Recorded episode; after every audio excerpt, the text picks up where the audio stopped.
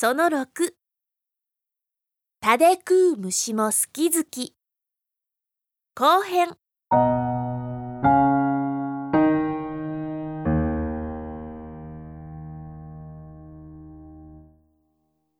タデは柳タデという植物を指していると言われています。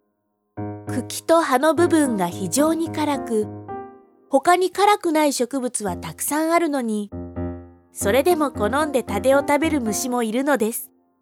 この柳タデ実は食用として一般に広まっています。主に香辛料として用いられることが多く酢と塩で合わせたタデ酢は魚の塩焼きなど和食で大活躍です。虫にとってタデを平気で食べている人間はそれこそ珍しい存在なのかもしれませんね。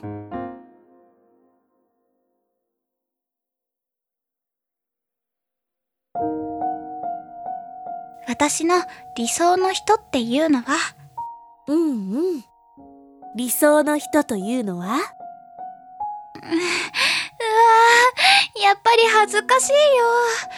それにうまく言えないですなんというかもし雑誌の占い通りに運命の人に会ったとしてその人が理想の人じゃないってがっかりしてたら相手に失礼じゃないですか？ふーん。なるほど。さくらさんにとって運命の人はたとえ理想の王子様でなくても恋に落ちるかもしれないと。私を好きになってくれる人が現れたらなんて考えちゃうとちょっと照れちゃいますね。いいじゃない。こういう恋の話は女同士で楽しむのが一番よ。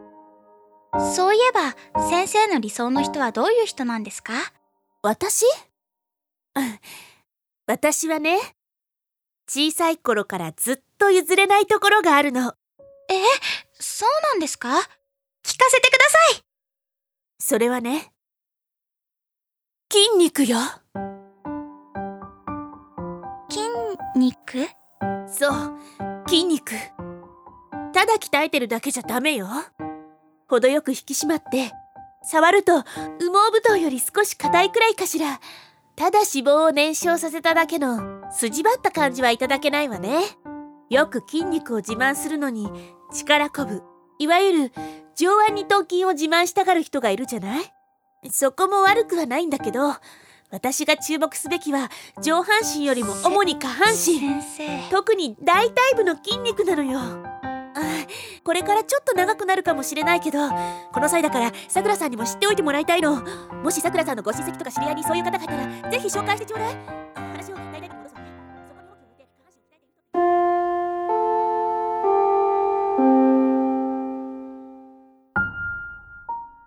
本日はここまで次回のお話もお楽しみに。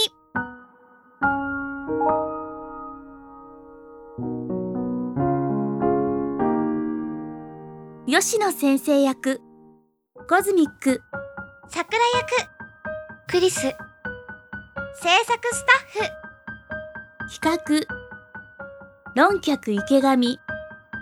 江戸庭。プロデュース。なぎさ .f ストーリー構成。シナリオ。阿部誠。イラスト。音。ピアノ即興。エオン。音響制作。ブルーフィールド。効果音。村上和一。ミキサー。もちゃ